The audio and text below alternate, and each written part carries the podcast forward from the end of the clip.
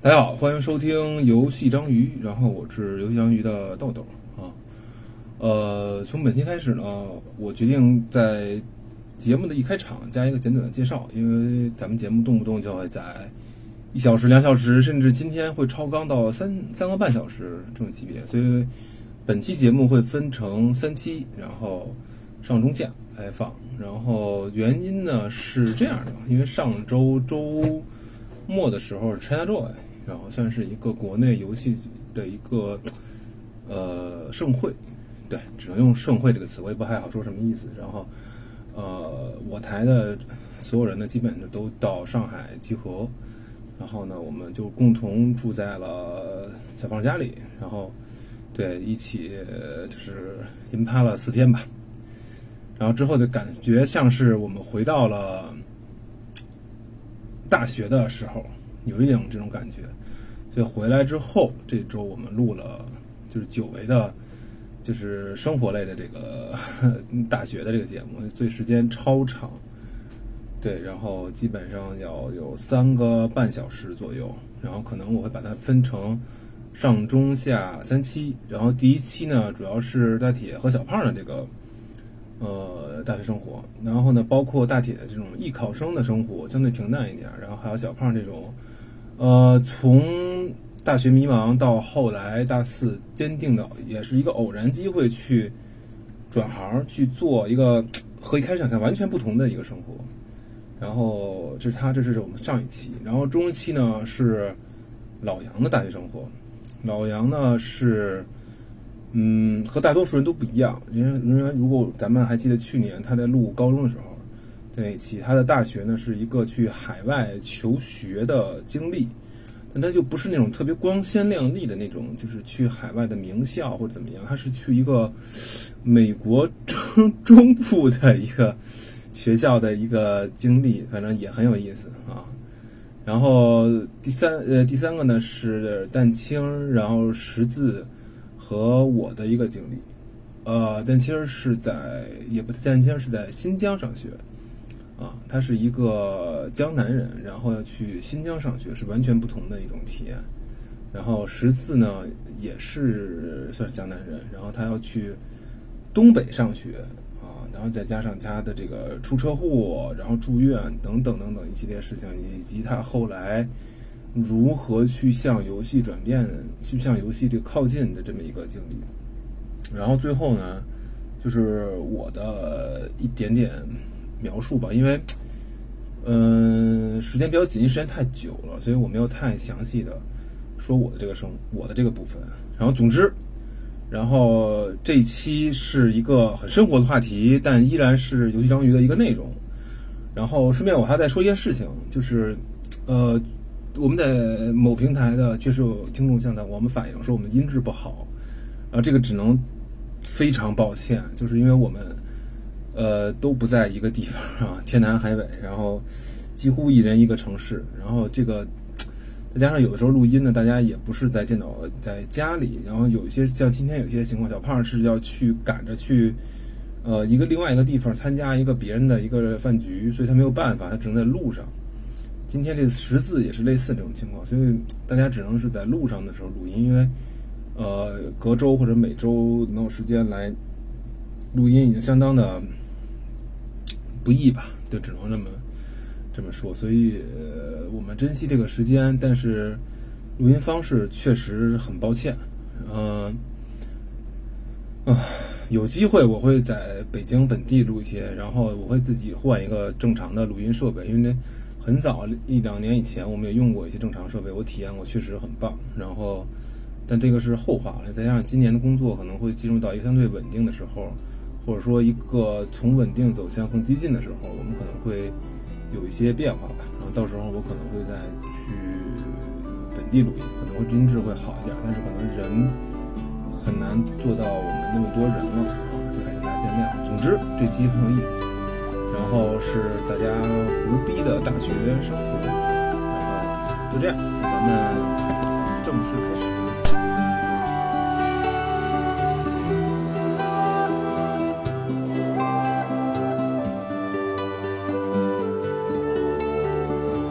要不能不能我说？我等会儿还有点事儿，但是我尽量精简，尽量精简。你这最恐怖了，对，我还听一会儿啊，我就不说了。我不在不在是吧？你这个，我我这个怎么说呢？就是呃，先是从从咱们上一次聊这个高中的话题接着往下，就是因为我是决定呃，出国，对对对对对，然后呃，在这个应该是因为因为最终准备去是八月份去嘛，然后我其实那一年一月份我所有事儿都办完了，然后。呃，周围其他人准备高考嘛，然后我我也特孤独，然后去打工啊，去那些。那个时候就玩暗黑三啊，就是五月份发的，正好是我拿到第一份打工的工资啊，然后呃买的算是我第一个最贵的正版游戏，三百多四百，嗯，差不多那价，然后买了实体，然后就是从从海外倒过来嘛，也是运气特别好，没有买到真菠萝，因为那个时候不是淘宝上管的很严。对，然后也不让你就是呃海外买游戏，然后有些人就会有些店家就会挂什么美国进口大菠萝，然后四百块，然后你四百块付了之后，他给你运一真的凤梨来，也也有。对，就我算是运气好，买买到真货，然后也玩玩一段时间。然后那个时候其实玩的最多的还是英雄联盟，英雄联盟其实是一一年出的嘛。然后其实呃高三的时候已经玩了一段时间了，然后在在出国之前还是玩，就是玩的比较疯那段时间。然后魔兽呢那段时间也玩，是等到就是。周围那批人高考考完了之后啊，大家约好了说一起去打魔兽，然后那个时候是赶上，呃，应该赶上五点零吧，赶上那个熊猫人那个时候，然后玩的就不是特别深入，啊，那个时候就是玩的确实不是特别深入，就自己其实呃其他时间都是要不打英雄联盟，要不打黑三，对，然后魔兽就没有特别认真的在玩，然后我们这群人里呢，就是有一个他是就是从旧时代过来的，就是他那个时候是，呃。应该是零五年就开始玩啊，零五零六的时候开始玩，然后中间基本上几个版本他都玩过，就可能是呃巫妖王的时候空了一段时间，然后他他进度特别快，就是那个时候是雷神吧，五点三雷神，他已经他已经自己找了一个工会，然后打他已经就是打到英雄，呃基本上英雄全通的那个水平，然后我们这些人在干嘛呢？我们这些人还在排随机团，哈，还还在这个水平，然后就差的特别对，差的特别远，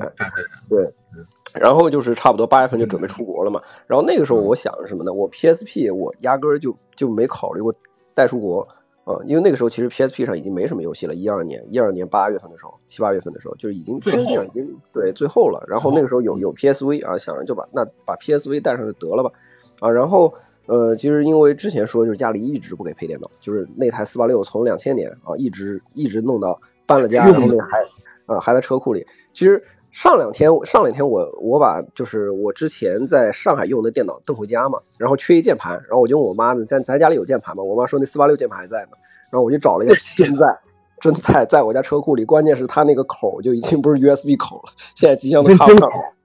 对，真口，真口。对对，那台电脑还在。然后其实我我一二年的时候就买了一台笔记本嘛。然后那个效果还不错，然后拿回来玩呢，也就是玩一些之前一直漏掉的那些所谓三 A 大作啊，就是那个《使命召唤》啊，《使命召唤四》。这他妈就是没有中关村就不会有小孩上当受骗，好吧？我操！现在真没有，现在真没有了，现在真没有了，现现在真没有。对，然后我我那个时候还玩黑棋跟睡狗嘛，那个都是拿上电脑去了大学之后玩的。但是说到大学吧，就就得说说就是我们那个地方吧，它叫内布拉斯加州，是一个。特别神奇的地方，就就是其实这美国中边吗？对，中部偏北那么一点点正中间偏北一丢丢。哎呦，我操！是个是个特别干旱的地方。听着很干，对对。但这个地方神奇在哪儿呢？就是它在大部分美剧里其实都出现过。就首先它是那个《生活大爆炸》里面佩妮的老家。嗯，你就是第一集就说，就是那个 Leonard 问佩妮你是哪儿人，他就说我是内布拉斯加人。第一集他们刚认识的时候。就提到这个，然后呢，在那个《行尸走肉》的第二三季中间，就是呃呃，瑞克跟那个赫歇尔那个老头呃，农场主老头然后那老头不是因为就是家里那个谷仓里养的那些亲人丧尸都被瑞克的团队宰了，然后他出去借酒消愁，他已经戒酒好多年，然后在那酒吧里碰俩流氓，那流氓就说：“哎，我们准备去那布拉斯加，因为那边人少枪多啊，然后然后反正气候干旱什么的，到处都好，就说这种事儿，也也是特别有趣。”然后还有一个是，呃，去年刚完结那个《绝命毒师》的衍生剧《风骚律师》。风骚律师最后那个索尔古德曼，他是隐姓埋名之后去了内布拉斯加的奥马哈啊。然后我们那地方其实离奥马哈挺近，我们那地方呢是林肯市。讲道理啊，它是内布拉斯加州的省会城市，但是它发展没有奥马哈好，这也挺对，巨穷，挺奇怪的。就整个城市作为省会城市，只有一家电影院，啊、一家沃尔玛，啊，然后哇，美美国是那样的，美国是那样的，它它的的它的经济经济中心和行政中心是不对是是会分开。是会分开。对，然后它那机场呢就只有四个登机口，然后那个飞机是两排坐的，嗯，特神奇，就特特神奇一个地方。然后，然后去了之后呢，就是说说宿舍这个事儿啊，为什么刚才对宿舍就是有有这么大的这个执念啊？宿舍这个事儿，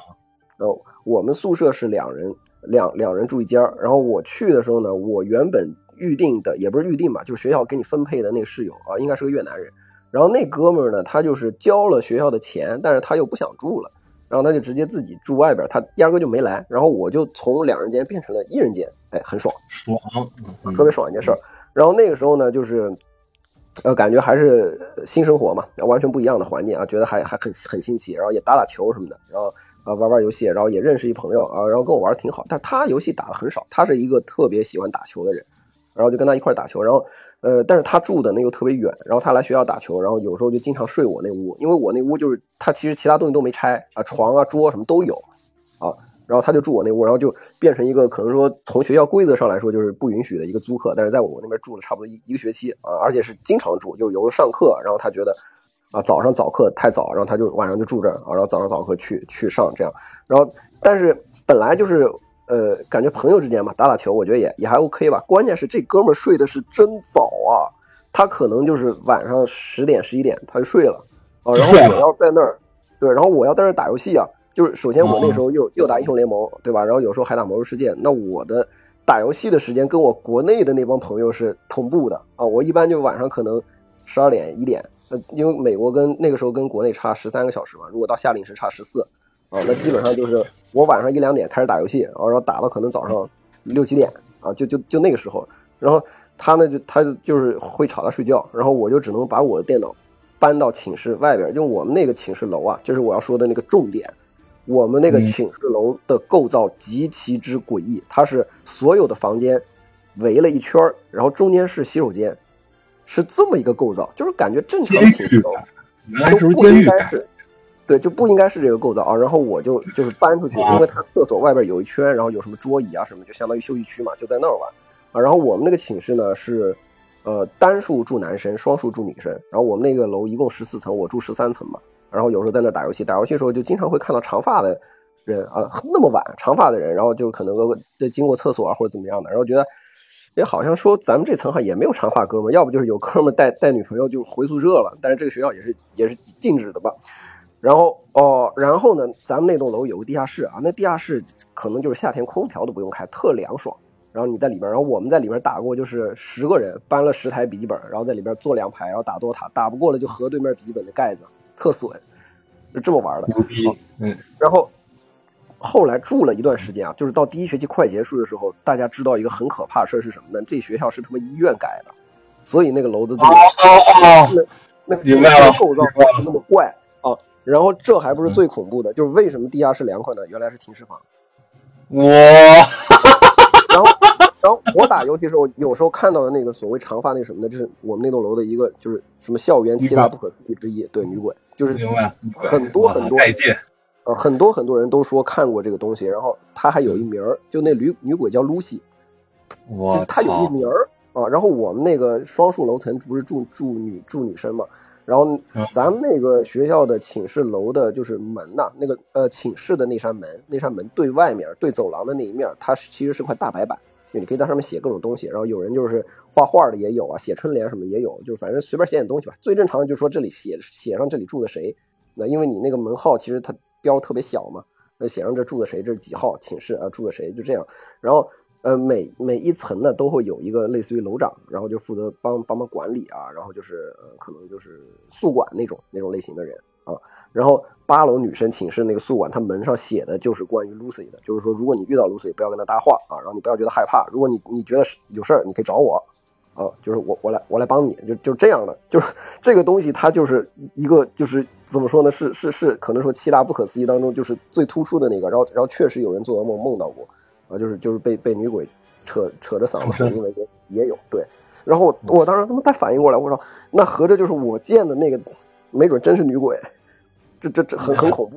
有可能，你医院，我觉得不是监狱就是医院。刚才你说，我操，老老杨你这太牛逼了，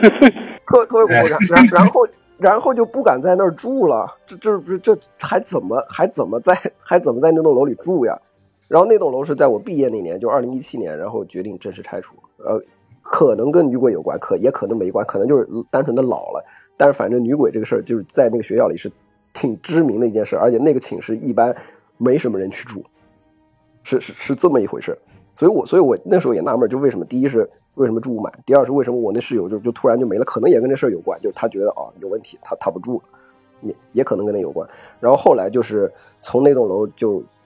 第二个学期大一下就决定搬到另外一栋楼去，搬到另外一栋楼去，还是我跟那哥们住。那哥们就说：“那我住学校算了，我外面房退了嘛。”啊，跟那哥们住，然后还是打游戏就出去。然后那栋楼呢像个四合院，它是四合院，中间围围了一个可能像小公园一样的。然后它呢就是走廊里就比较窄嘛，但是它有专门的活动室啊。然后我就相当于自己包下了一间活动室，就我我每到晚上十十一二点我就去啊，拉着我我还买了一个小推车，平板推车，然后把我电脑什么都装推车上。然后晚上就推着那车出去，去那个活动室，然后在那活动室里打游戏，打魔兽世界，然后打打英雄联盟，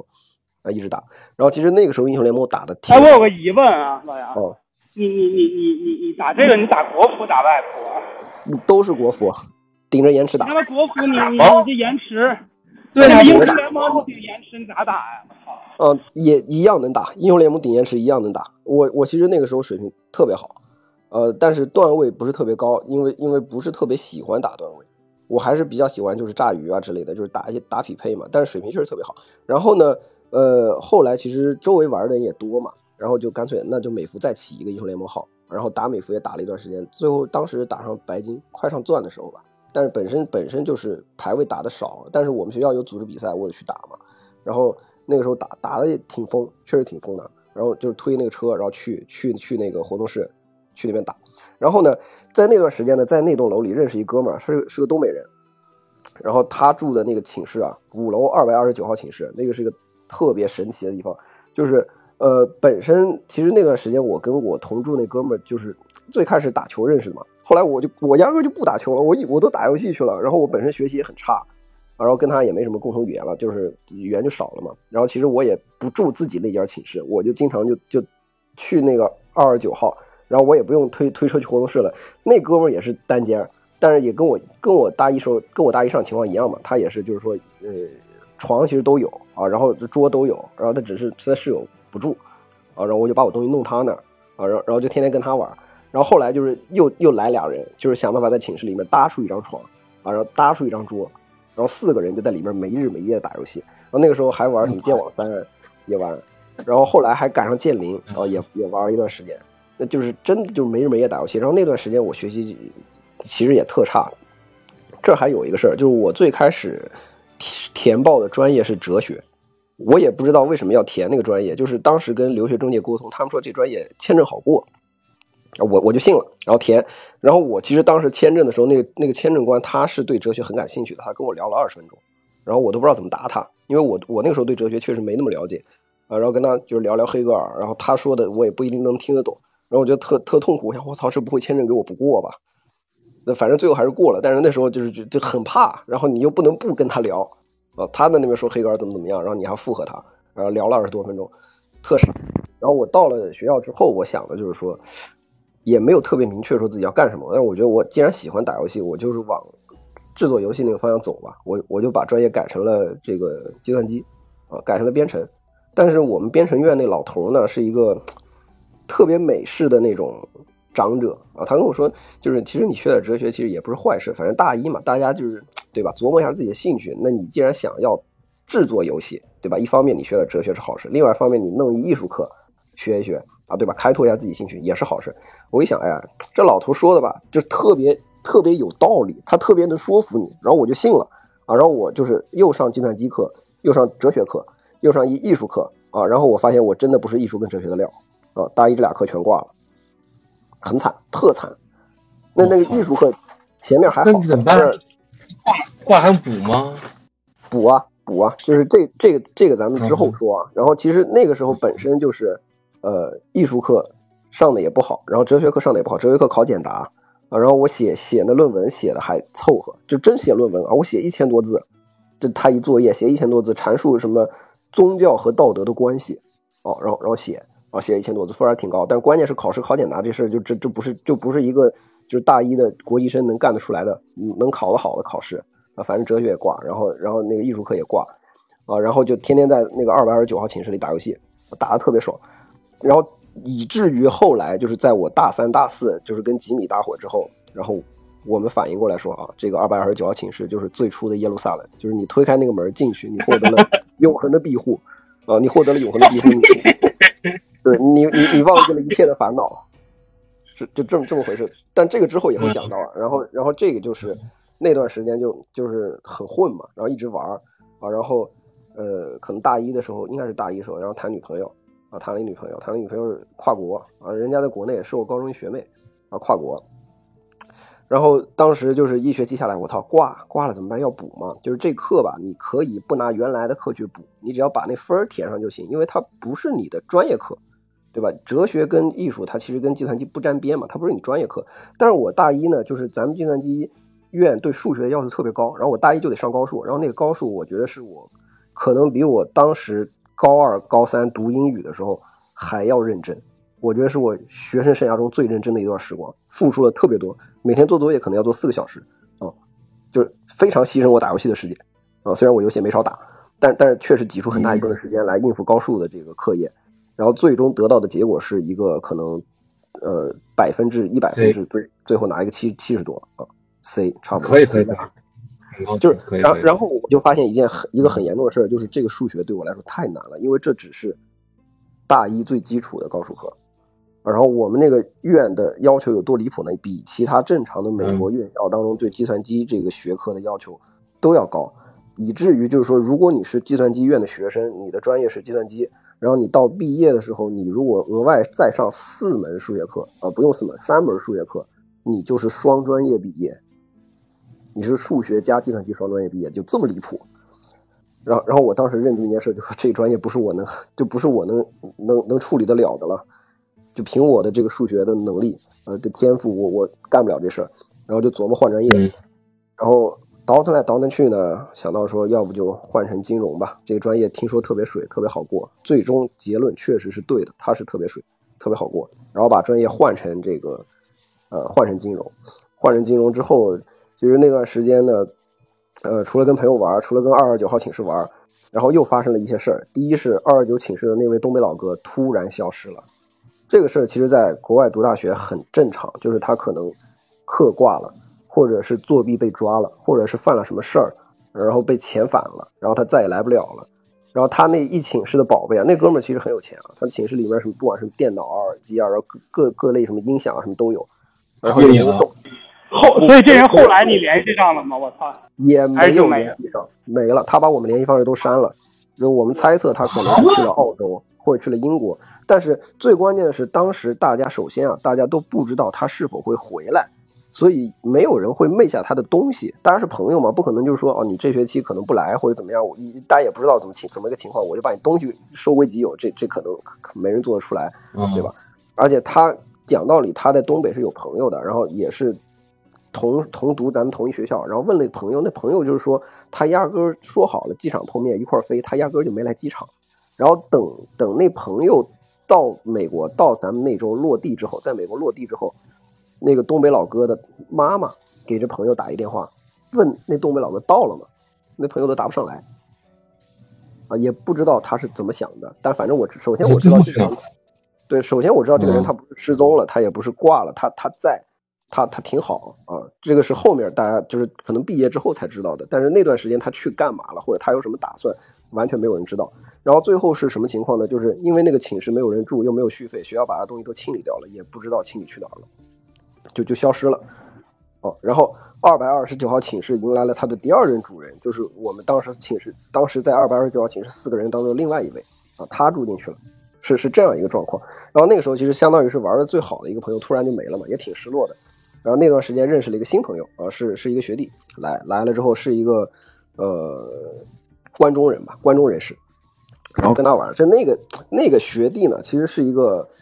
特别混蛋的一个人，就是他会耍小聪明骗周围的人借钱啊或者怎么样啊，但是他不骗我，他跟我关系特别好啊，大家一起玩游戏，然后一起喝酒，然后插科打诨，就是感觉就是那种传统的美国大学生嘛，就是大家 fooling around 的，就那种感觉啊，就做这种莫名其妙的事儿。然后还有一个比较大的事儿呢，是那个时候分手了，就我大二的时候，我大二的时候女朋友，我嗯女朋友是高中毕业嘛，然后她高三一年是没有手机的，哦、就是为了为了高考啊、然后她没有手机，然后这个事儿其实我当时觉得还好，我是一直会给她留言，就像写日记写日记那样给她发消息，说我今天遇到什么事儿啊，有有什么好玩的事儿，就就这么写了差不多一年，然后她毕业的时候其实就换了手机，她原来的那些信息她也收不到，那个那个时候微信不像现在这样，就说我记录都能换一个账号登能能转存，没有啊，然后。他也觉得好像说，呃，距离太远了不合适，呃，然后就分了。这个事对我，这事对我打击其实挺大的，所以就导致那个时候我跟那个观众老哥，那个观众老哥叫强尼嘛，我就跟强尼到处就两个人 fooling around 的。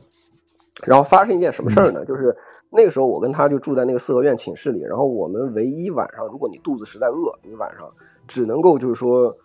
过两条街去一个加油站的超市啊，然后买点零食吃。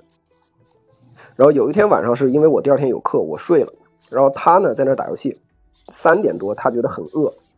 他就走去那个加油站小超市，发现那加油站超市关了那天，啊，然后他实在饿的不行，他又想要不就是说自己出去再找找别的地方有没有超市啊，或者是酒吧之类的，能能够吃点东西吧。他呢先是就是我们当时那个四合院对面就是学生中心，然后他在学生中心发现了一辆自行车没锁，他觉得 OK 啊，这个车要不就是学生中心提供给学生用的，要不就是说这主人真没锁，那我出去骑，骑了吃完东西我回来再把车放回原位，应该就没事儿。他就骑上车出去了，出去了之后呢，这是最操蛋的一件事啊，那个车是警察钓鱼执法用的，然后那个车上有警察的追踪器，就是抓偷车贼。我操！然后他骑出去之后，可能骑过两条街，后边警车就追，然后他也不知道警车是追他的，直到警车就是拦他前面，把他 pull over，让他在靠边靠边停自行车。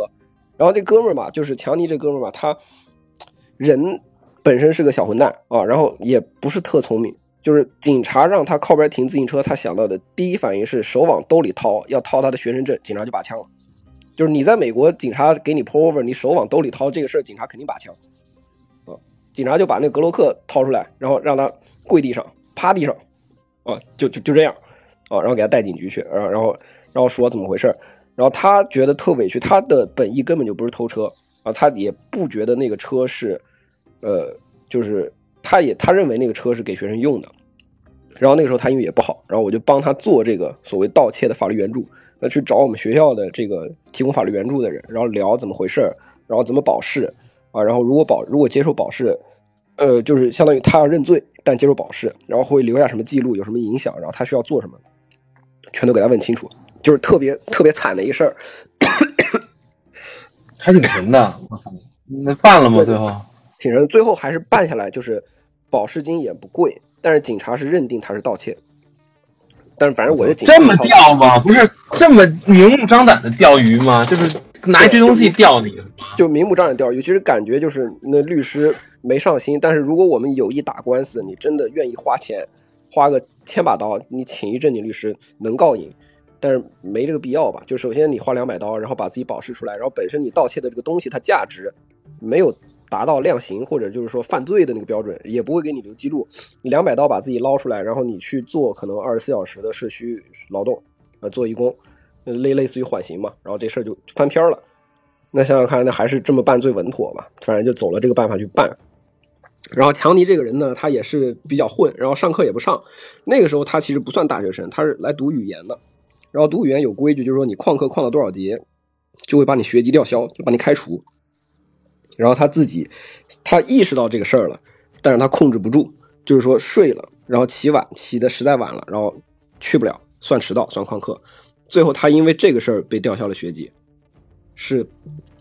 也是挺操蛋一件事儿吧。然后他就他也就跟那个东北老哥一样，就是啊，他跟我说他他要走了，啊，他要消失了，他会跟我说他要消失了。然后这个事儿对我打击也很大，因为其实当时，呃，本身读大学周围的人吧，形形色色都有，但是能聊到一块儿去的很少哦。可能可能跟东北老哥算一个，然后跟强尼也也也算一个，就是当当时大家住一块儿。其实，呃，从四合院住了一段时间之后，到大二下咱们就决定搬出去了，因为学校里不让喝酒，就。甭管你多少岁啊，就算你过了年龄线，不让喝酒，然后就搬出去。搬出去之后，大家都就是把电脑什么都架上，然后打。那个时候是暗黑国服开了嘛，应该是一三一四的时候吧。然后打国服，然后那时候也打魔兽，跟他一起打啊，打魔兽，然后美服打一打，然后有时候可能想到要不要回国服这事也跟他讨论要不要回国服。当时说好了，就说下版本咱们一块回国服玩啊，然后两个人还住一块然后他也就是突然消失了，然后再加上那时候不是分手嘛，就是对我打击很大，就觉得啊，很很失落吧。这还不是最重要。这还不是最重要的。这混蛋干了一件什么事呢？就是这混蛋他妈当时签房的时候是让我去签的。他走了，我付双份房钱，就是整间房的钱，哦哦一直付下去。但是这个事儿他觉得也也也过意不去嘛，他想办法帮我找一个人顶，但是实在找不到。那个那个时间点，就是该住的人、该安排的事儿，大家都安排好了，要不住学校啊，要要不住外边。他是学习中途啊，然后被被这个撤销学籍，被开除，然后走啊，就你实在找不到人来接，这也没办法。啊，然后我就一个人掏双份房钱，要掏一段时间，就只是省吃俭用勒紧裤腰带，所以其实也没多少生活费，我自己花的很少，就是没什么没什么花大钱的地方。然后强尼就走了，强尼走了之后，我想就呃怎么办呢？就还是跟国内的朋友联系上啊，然后说那咱们打魔兽去吧。那个时候就是刚好赶上六点零开服，就是德拉诺之王开开了之后打魔兽，那段时间是应该是我打魔兽最快乐的时候吧，就是。非常认真的去玩一款游戏，就是我把这个魔兽世界当做一个就是排遣我生活中所有烦恼、所有不开心事儿的一个一个一个地方，然后打的非常认真。当你非常认真打魔兽的时候，其实真的挺有趣的。然后开荒，然后打普通、打英雄、打打成全锤宝嘛，包括后面黑石铸造厂打，嗯，然后哎，挺难的，黑石铸造厂挺难，对，挺难，还是觉得挺有趣的。然后就是我跟嗯我跟我现在的好朋友吧，跟现在好朋友叫老包，嗯跟他一块打，但是他那个时候呢，就是呃打了一段时间之后，他突然觉醒了，他觉得好像打魔兽不是那么有意思。那段时间他们沉迷打麻将，然后他觉得我操，我要魔兽不玩了，我打麻将去。然后他后来就是找到团长聊了这个事儿，他觉得就是我我退团了，我我退会了，就是我我暂时不玩了，我打麻将去了，又变成我一个人，又变成我一个人。然后我一个人，但是我。我想是，嗯，没人陪那行吧，我接着打呗。反正当时跟团里关系处的也挺好，跟团长关系很好。其实现现在都有联系啊，就是一四一五年的时候打魔兽那团长，现在都有联系。然后，呃，就跟他们打，就完全变成我一个人，就周围都是网友，然后也没有现实的朋友一块儿啊，然后玩玩魔兽，玩了整整一个六点零的一个大版本。就那个时候感觉自己的生活状态就是天天打魔兽，猛猛打，然后空下来的时间可能去做一做 RPG Maker。呃，因为我高中时候有做嘛，然后大学的时候想的是，把那个东西再完善一下，再做一做，就是就过一个非常枯燥单调的生活，就天天就是打魔兽。然后就是那个时候，有一个姑娘找我来同居来嘛，就是感恩节那时候吧。然后其实她一开始很很早就认识，就是我谈女朋友的时候就认识她，是个网友，然后也不知道怎么认识的。然后她在美国念书，那个时候她还没有去美国念书。然后等到我到大二的时候，她到美国念书，然后她一定要过来，然后。就说那个时候我也挺混蛋的，也不带人家玩，就我就天天打魔兽，我也不管他。就你你来我这住啊，住住一礼拜，你来旅游来随便你，我也不是很我也我也不是很 care。然后那那个姑娘吧，她也是一个就是挺奇特的人。她先问我就是在我们那城市能不能买到饺子皮，买不到。然后她就皮是为什么呀？那她非得给我包饺子吃，她说。然后她就自己带了两盒速冻饺子皮赶飞机过来，啊带的，然后包饺子，然后包什么饺子呢？包一个。番茄牛肉馅饺子，也也是很奇怪的一个东西，也是非常奇怪，嗯，也也挺怪的。然后，反正住了五天啊，住了五天，然后也也发生一些事儿吧。住了五天，发生一些事儿啊，然后最后他特觉得特委屈，就是我来找你，然后你不管我啊，然后然后你你就自管自打游戏，然后我去哪儿，我我干嘛你也不问，然后觉得特委屈。然后反正那事儿，经经过那事儿，就算是闹掰了。算算是闹掰了，然后他跑，他他他就回去了，然后然后那段时间那段时间一年一两年都没联系吧，那到后面都是后话。然后那个时候就觉得啊，好像这个生活这样搞不是特别对，不是特别对。然后本身也学习也不是特别好，就是那个时候虽然换成了金融吧，但是还是有几个特别难啃的骨头啊。一个是地产法，那个东西是真的难，就美国的地产法跟你之前在国内接触的相关的东西，就算接触过也完全不一样。然后它本身就特难，那个课也挂了，学不了。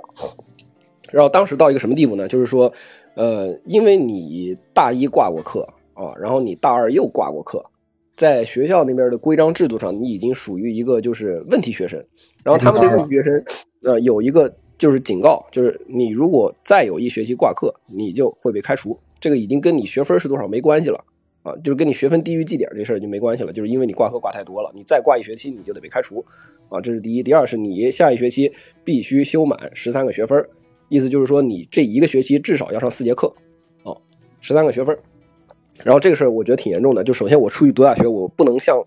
不能像这个二百二十九号寝室其他三个人一样，就刚刚说到这个耶路撒冷前身二百二十九号寝室，除了那个东北老哥之外，后面住过那个寝室的人，除了我，全部都被开除了，就是因为、呃、这么狠吗？呃学习问题，对对，就是所以二百二十九号寝室也是一个神奇的地方嘛，反正里边待过的人都退学了。就剩我一个啊，是正常毕业的，所以当时很我很重视这个事儿，我脑子里只有一个念头，就是我一定要毕业。我爸妈花那么多钱把我送出去，然后我灰溜溜的回去说我必须要开除了，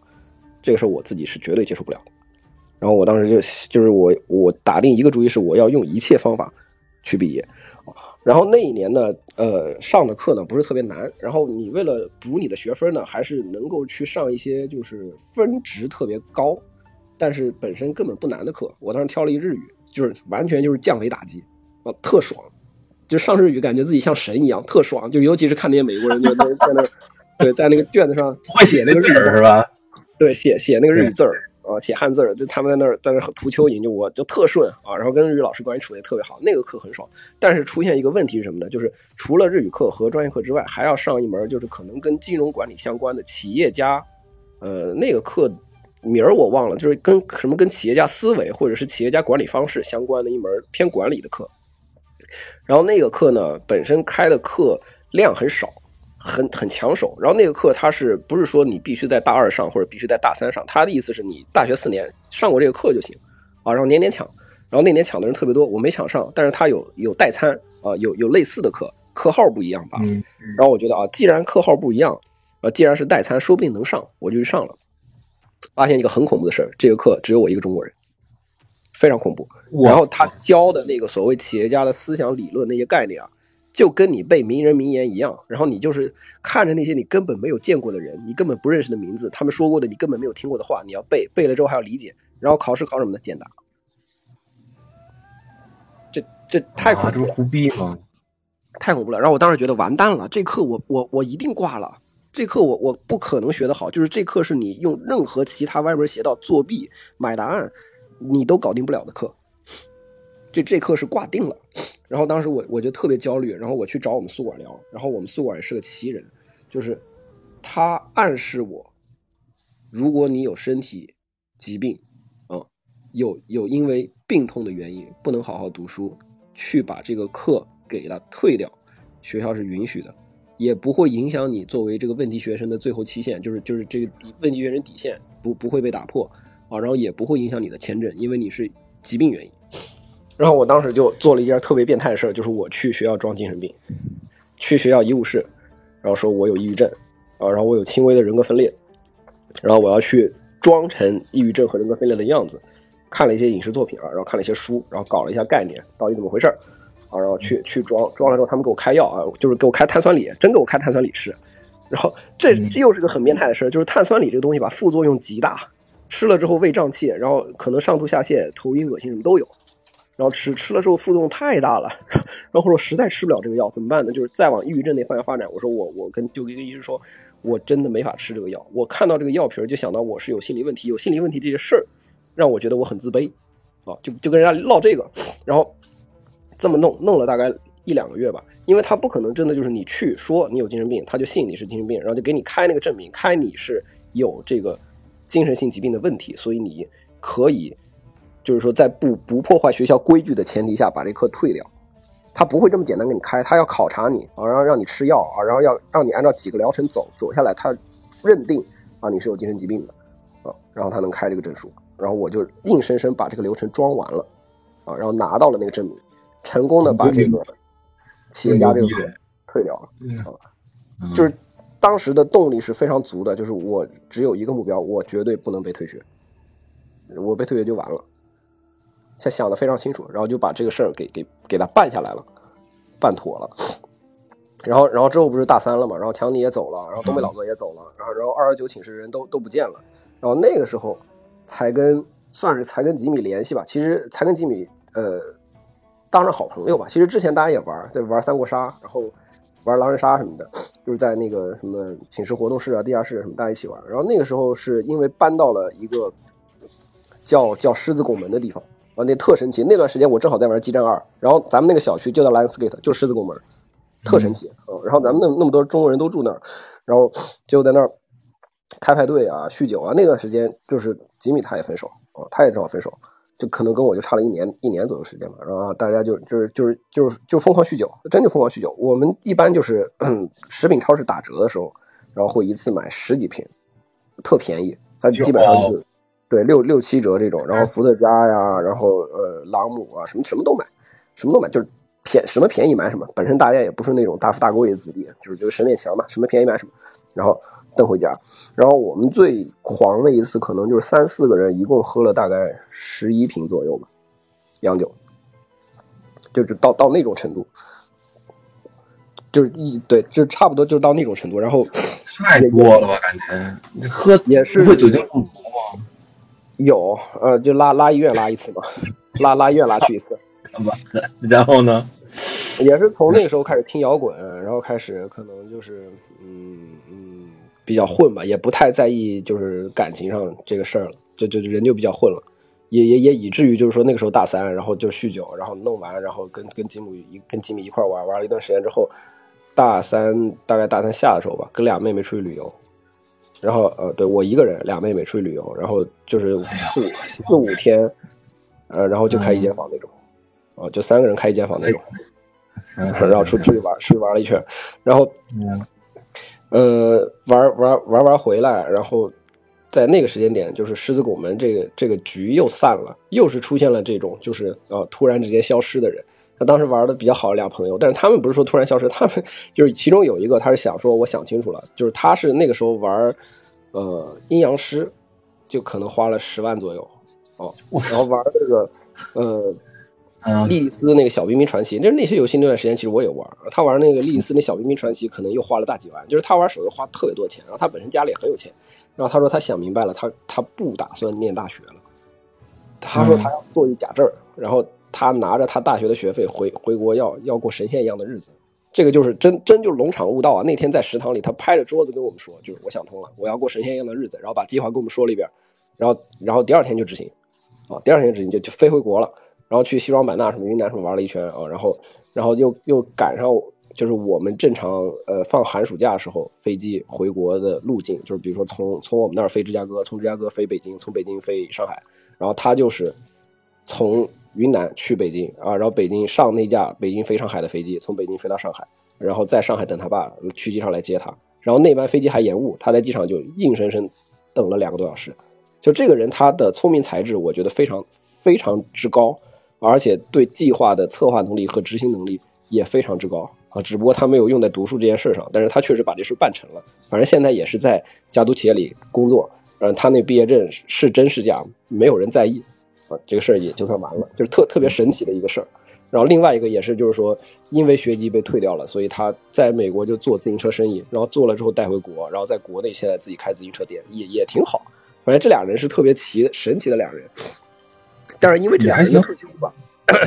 因为这两人退出，所以当时就是狮子拱门那个局也也散的差不多了。然后大家想要不就是咱们再换一个地方住吧，大家来换一个地方住。然后，但是其实那那段时间还有一些特别好玩的事儿，就是其实跟吉米一块玩之后，就是说他们那个地方是我们新的耶路撒冷，但是个有规则的，或者说有底线的，就是你只有在喝酒、开派对，在在快乐的时候，你是一个忘记烦恼的地方。那你出了这个门，你还有很多该办的事要办，你要用该工作的事儿要要该学习的事要去做。就变成变成这么一个概念，所以包括我们现在就是说啊，上海哪儿耶路撒冷，就我们住的地方或者我们玩的地方，呃，他会就是就你住那地方呗，对，是吧？就是会会变成这样一个概念。然后其实他们当时也有很操蛋的事儿，就比如说他那个室友，然后买了两摞那个就是红色的那个大的塑料杯，就是塑料纸杯，然后在在他们那个那那栋房子门口。然后五块钱一个杯卖给所有过路人、学生啊、老美来五块钱一杯，然后进进我屋里边酒随便喝啊，随便喝。然后他们家全是酒嘛，我们家全是酒。然后呃五块钱一杯进去随便喝，五块钱一杯进去随便喝，然后愣是弄了可能有个六七十人啊，然后然后因为太吵报警报警，然后警察把人全蹬走，也也有这个事儿，而而且其实挺 对，而且其实挺危险，因为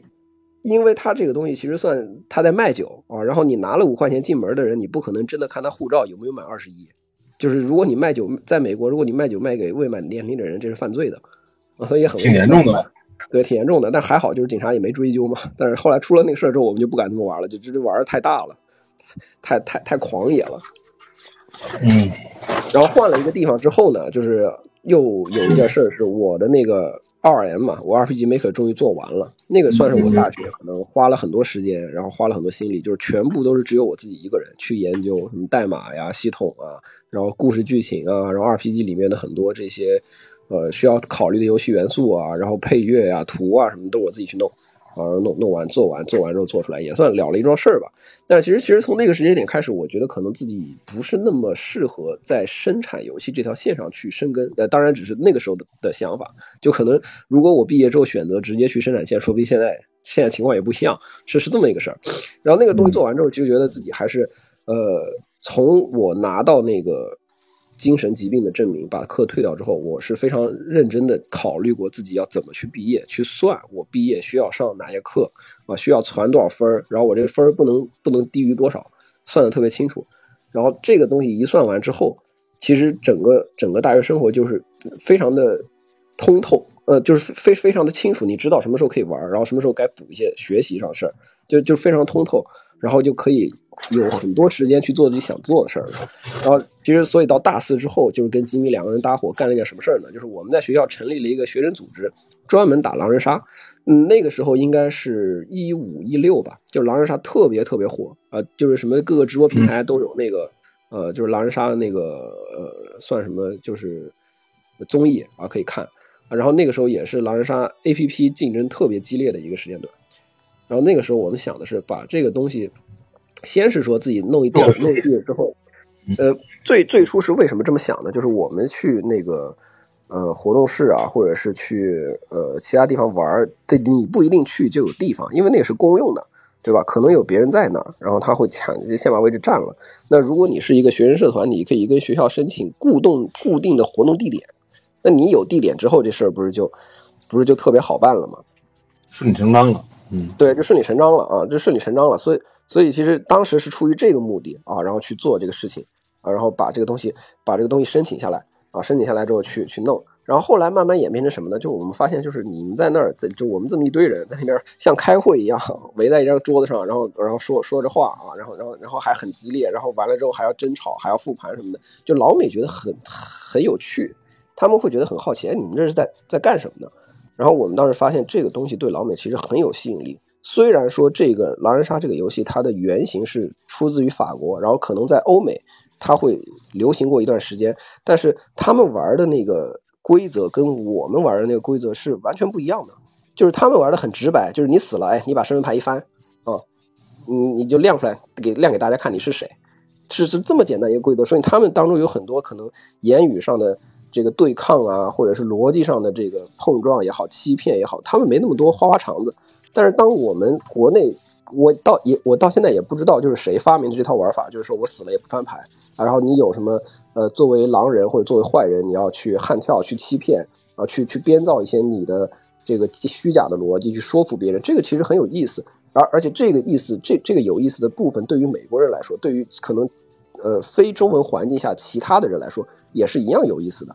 当我们把这个规则设定好，然后哎，真的去去去教美国人玩，包括有一些人玩了之后觉得很好玩的时候，我们觉得这事儿是一个非常可以做的美国梦啊。虽然现在回过头来想想，是挺挺美国梦的。就我们当时觉得，嗯，把这个社团发发展大，然后我们可能自己能够，呃，不管是搞 app 也好，或者还是搞别的东西也好，能够把这个东西真的推到美国高校群体当中去，那这个东西，这个东西就太美国梦了。当时想的就是像像那个 Facebook 一样，我们从一个车间里边出来，然后变成一个互联网巨头公司，就就就往那个方向想，呃，就是做做这样的梦，然后弄那样的社团，然后然后学校，然后去跟学校说啊，我们这东西是破冰的，我们这东西是。呃，帮助什么文化交流啊，帮助学生之间沟通啊，这这这这那的，就跟学校说这个事儿，然后学校也被我们唬得一愣一愣一愣的，然后就批了很多钱，哦，对，啊一次性对一个学期批了四千美元吧，然后我们就是大手大脚，巨款你来啊，对，巨款，你来参加我们的活动，每周五晚上啊，我们狼人杀玩，你来，饮料随便喝，零食随便吃啊，然后晚了还有炸鸡，全免费啊，就这这都花不完这四千美元。后来甚至就是说拿这些钱去租了相机，租了设备，然后正儿八经拍了一些这个比赛的视频，然后想做出来，就像那个可能自媒体内容发布一样去做。其实现在想来，我我现在的工作上很多发行相关的，或者是推广跟市场相关的一些经验也好，或者是一些对一些一些想法也好，是从那个时候开始积累起来的，确实帮助很大。那个其实已经算创业了，就我们大四的时候在学校里干这个干创业，而且我跟吉米在那时候关系变得特别好，因为他是很投入这件事情，他甚至就是说自己在外面防不住。那个时候我为了学习，其实是搬回学校了，我就搬回那四合院住，然后那个四合院就是我又是单间，然后吉米他有时候就睡我那儿。然后就为了忙这个就社团里的事儿，为了忙这个创业的事儿，就是那个时候两个人的关系就特别好，就是就是好兄弟了就。而且有时候其实我我印象最深的一次是晚上，就是我们拍完了那些视频，然后搬运器材，可能凌晨两三点吧。然后四合院里边有一个老美在那抽烟，然后说 就问我们说你们弄这些东西是是干嘛呀？为什么呀？然后我说啊我们为了社团活动嘛。然后吉姆吉米他回答是 For OR dream。这这个事儿特别特别特别有感触，就是我觉得我操，这对这特挺牛逼的，就肃然起敬的一种感觉啊！就这哥们儿是是个值得深交一哥们儿，然后弄下来弄下来，呃，其实最后成果怎么说呢？呃，以一个学生社团来说，确实是挺好的，挺牛逼。我们当时应该是，呃，最后我们毕业的时候，团员有四百多个人，然后其中有一半以上是非中国人，就老美啊，什么日本人什么都有。啊，然后大家也乐意玩这个东西，然后我们是，呃，那一届学学生团体里面评评价最好的社团，然后也是发展有一个什么奖吧，就是最佳发展奖，啊，那个社团就是其他的什么学生会，就什么什么中国学生会，什么韩国学生会，这那大学生会都没拿到这个奖，被我们这个这么一社团，就是组建一年的社团拿到了这么一奖，然后在那个呃，当年那个内州。林肯市办的一个是呃学校里面办的一个就是创业大赛上，就是我们拿了一个三等奖，然后还拿了还拿了一笔奖金，也也是特别好的吧。只不过真的说你要把这个东西像一个互联网公司创业的那个思维去做，就凭我们当时三个人，真的做不了。这确实是做不了。你你一旦毕业之后离开学校之后，很多学校的资源你享受不到。这个时候你再你再要自己去做，你要去投钱去去去接着做这个美国梦。就大家突然就就好像认识到它不现实了，没有没有那么好做了，是是这么一个事儿。但是当时在做的时候，确实投入了很多，而且特别敢做。那个时候去，呃，拉赞助也也是吉米去拉，所以他现在做商务嘛，就他确实有这个天分啊。然后去找一些可能互联网公司合作，当时我找了战旗，找了斗鱼。啊，然后找了阴阳师，都都找了，所以其实这这也是一个很有意思的契机，是当时找到阴阳师之后，就是虽然谈下来合作没谈拢吧，但是网易那边的人呢，我到现在也不知道那算是什么人，也不知道是他们部门里面的什么人，是营销还是呃还是运营还是还是呃负责干别的，还是还是商务，不知道，但是他要了我们三个人简历，这个事儿是特别神奇一个事儿，就是在在大四的时候。要了我们三个人进去，网易还是好公司嘛，就不管怎么说啊，网易其实还可以。对，呃，然后其实我，然后大四这个事儿弄完之后，到我是因为要延毕嘛，我不得不延毕。我基本上每一个学期，呃，不能说每一个学期吧，每一年挂一到两科，每每年平均。然后我我必须得传出一个大五来，把我挂的那些科补上。就虽然我中间也在补，但是你补就意味着你离毕业所需要的那个绩点、学分和专业课就远嘛。那最后反正就就腾出来，可能差不多，